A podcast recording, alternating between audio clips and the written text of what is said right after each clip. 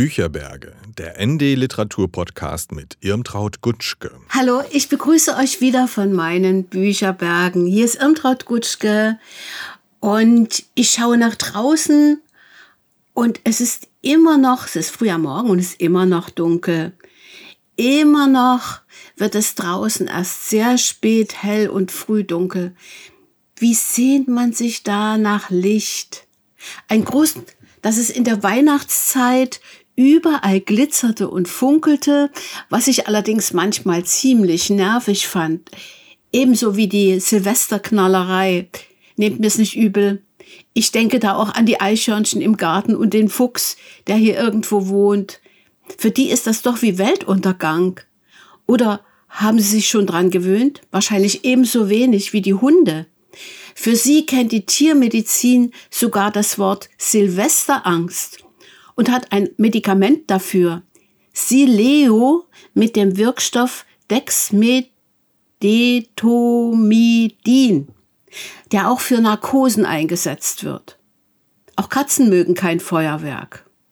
Aber was schert es uns Menschen denn, was Tiere mögen?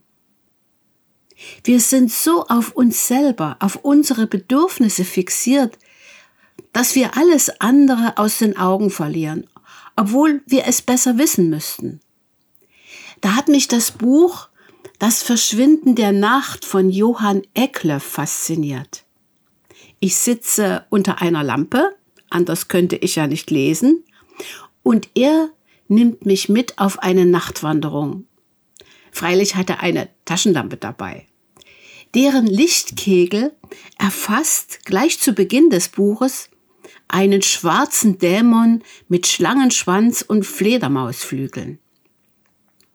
Das Wesen sieht aus, als würde es sich mit ausgebreiteten Schwingen nach hinten werfen, und aus seinem Maul erstrahlt ein Lichtschein, als hätte es versucht, das Licht selbst zu verschlingen.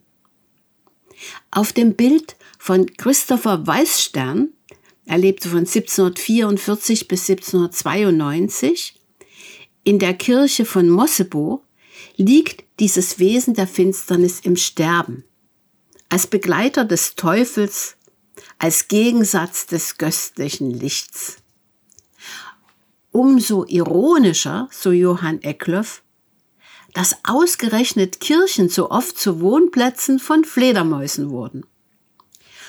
Und so steigen wir mit ihm im Dunkeln die Treppe hinauf, schlüpfen durch eine kleine Tür auf den Dachboden, laufen über Kot und Mottenflügel, ein deutliches Zeichen, dass hier Fledermäuse leben, können sie aber nirgends entdecken. Erst später beobachten wir vom Friedhof aus, wie sich kopfüber vom Kirchendach stürzen.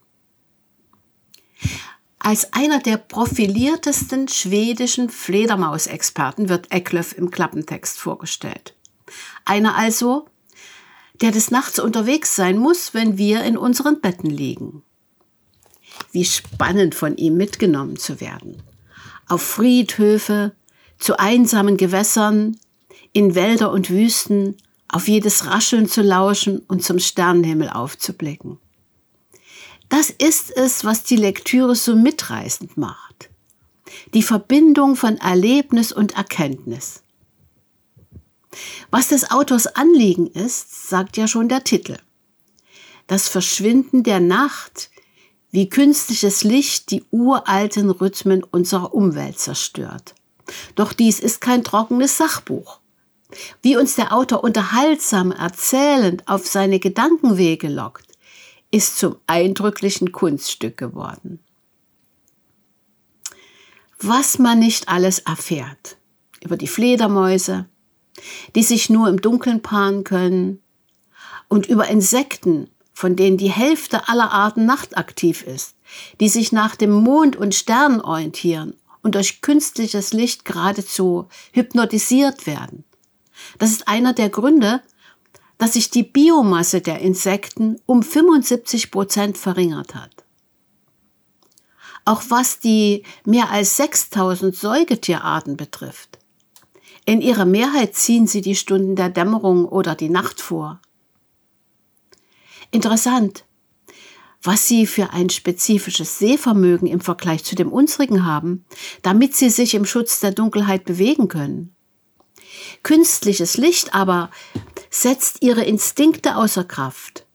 Frisch geschlüpfte Schildkröten laufen zur Stadt statt zum Meer.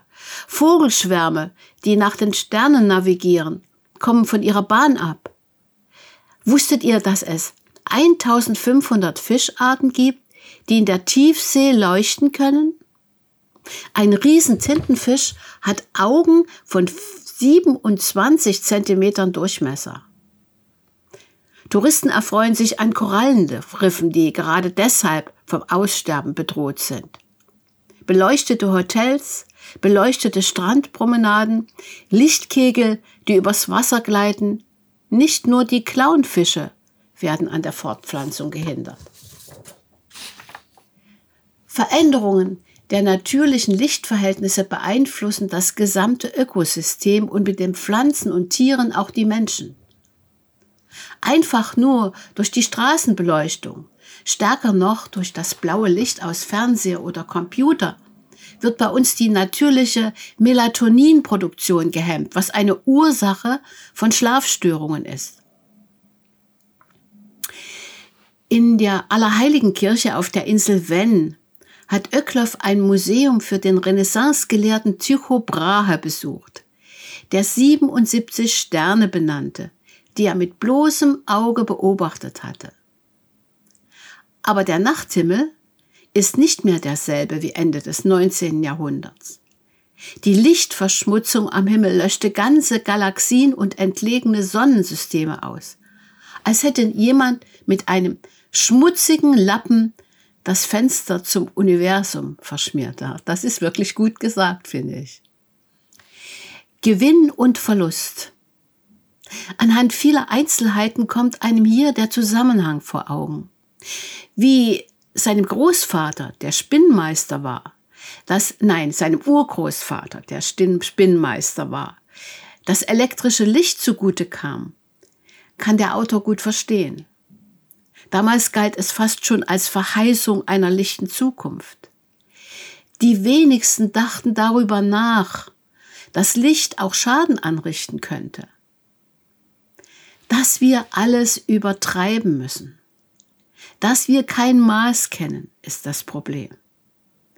Lesend begreifen wir, wie Energieverschwendung, Konsumterror und ökologischer Verfall zusammenhängen. Angesichts von Luft Lichtverschmutzung in den Städten hat sich sogar schon ein Dunkeltourismus entwickelt. Da fliegen manche Leute extra in die Nationalparks der USA, nach Nordskandinavien oder Bolivien in die größte Salzwüste der Erde, nur um einmal die Milchstraße in ihrer Pracht zu sehen. Die chilenische Atacama-Wüste zählt zu den dunkelsten Orten der Erde, so dass es kein Zufall war, dass dort eine Konferenz zum Thema Lichtverschmutzung stattfand.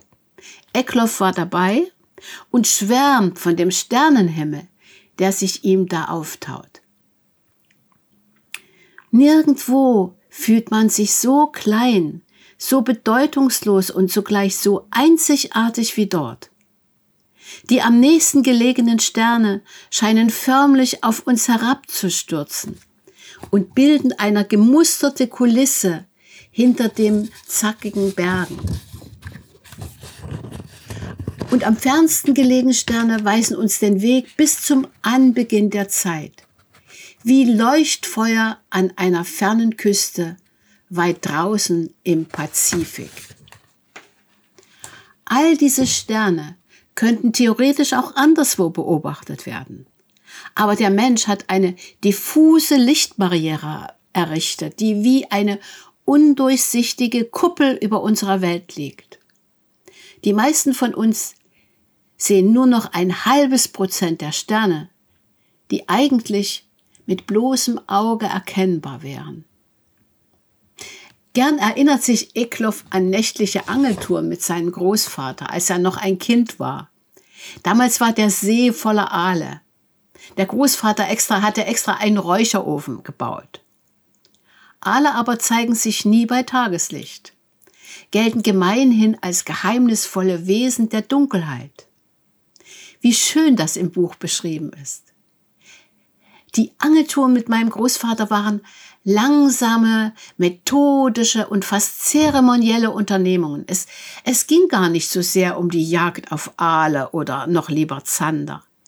Ähnlich wie bei der Beobachtung von Sternschnuppen ging es eher um das Wissen, dass da draußen in der Dunkelheit etwas existiert, über das man mehr erfahren möchte, etwas, worüber man staunen kann. Das letzte Kapitel seines Buches hat der Autor während der Earth Hour bei Kerzenschein geschrieben. Bei dieser weltweiten Klima- und Umweltschutzaktion wird für eine Stunde auf öffentliche Beleuchtung verzichtet. Das ist spektakulär, damit kann man Werbung machen, dachte ich beim Lesen. Aber was nützt es auf Dauer? Muss es denn so radikal geschehen? Könnte man die weißen Scheinwerfer der Autos nicht etwas anders einstellen und überhaupt die blendenden Lichter auf den Straßen ein wenig dimmen? Wenigstens die flackernden Leuchtreklamen sollten abgeschaltet werden. Die Notwendigkeit, Energie zu sparen, so überlegt man, könnte auch gute Seiten haben. Für die Umwelt und für uns, wenn wir die Sterne wieder aufleuchten sehen. Denn, jetzt ein Zitat von Johann Eckloff, die Nacht ist ganz einfach unsere Freundin. Im Dunkeln, in der Stille und in der subtilen Schönheit der Nacht ruhen wir aus. Und jetzt sage ich euch nochmal die Angaben zum Buch, falls ihr es bestellen wollt, aber es ist nicht ganz so einfach. Nee, das ist ein Buch aus einem großen Verlag. Das ist einfach. Ich bin jetzt schon in Gedanken beim nächsten Podcast, den ich euch sprechen will. Johann Ecklöff, Das Verschwinden der Nacht. Wie künstliches Licht die uralten Rhythmen unserer Umwelt zerstört. Aus dem Schwedischen von Ulrike Strerath-Bolz. Drömer Verlag. 238 Seiten, gebunden 22 Euro. Ja, und dann bis zum nächsten Mal, wenn ich euch wirklich ein Buch aus einem sehr kleinen Verlag vorstelle. Eure Irmtraut Gutschke.